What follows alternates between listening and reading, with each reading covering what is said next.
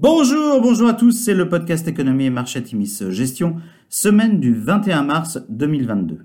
Alors petit avertissement, les performances passées ne préjugent pas des performances futures, bien lire les documents de référence des fonds avant d'investir, et puis nous allons citer un certain nombre d'entreprises, il s'agit d'une simple illustration de notre propos et non d'une invitation à l'achat.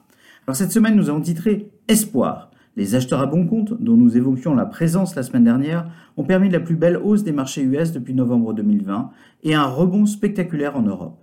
Mercredi, la Fed a, comme prévu, relevé ses taux directeurs d'un quart de point, une première depuis 2018. Le mouvement, préannoncé par Jérôme Powell, a finalement été particulièrement favorable aux valeurs de la tech et plus généralement aux valeurs de croissance. Jérôme Powell a signalé que la Fed s'apprêtait à effectuer plusieurs hausses de taux et pourrait commencer à réduire la taille de son bilan à partir de mai. À noter, la majorité des membres du FOMC s'attend dorénavant à cette hausse de taux en 2022. La pandémie de Covid-19 a repris la une de l'actualité en Chine avec la mise en place de mesures de confinement pour 37 millions de personnes.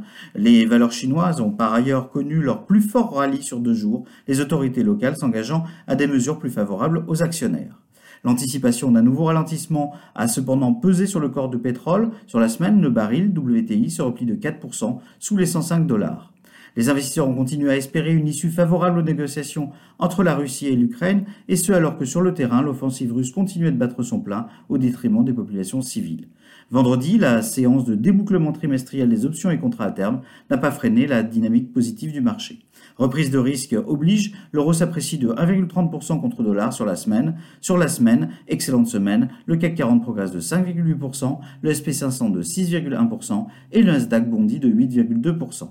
Du côté des sociétés, eh bien peu de publications. BMW, la seule société en Europe ayant communiqué des prévisions annuelles intégrant les effets du conflit en Ukraine. La société pense ainsi livrer le même nombre d'unités de voitures que l'an dernier. La hausse aurait été proche de 5% sans l'impact de la guerre. À noter, BMW a réalisé 30 13% de ses ventes sur l'électrique en 2021 et ambitionne 30% en 2025.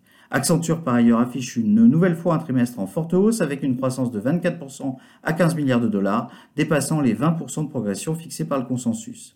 Alors à venir, la situation en Ukraine continuera évidemment de faire la une de l'actualité. Le retour de la Covid en Chine sera surveillé à un moment où la situation des chaînes d'approvisionnement reste complexe.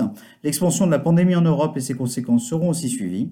Peu de publications pour les valeurs de vos fonds à venir, à l'exception notable de Nike, Adobe ou General Mills. Peu de publications macroéconomiques à venir, mais de nombreuses interventions de membres de la Fed cette semaine pourront influencer les marchés. Nous nous réjouissons du rebond que nos fonds dans l'ensemble ont bien capté. Nous ne nous emballons pas à un moment où les événements exogènes, guerre, pandémie, continuent de peser lourdement sur les perspectives de court terme.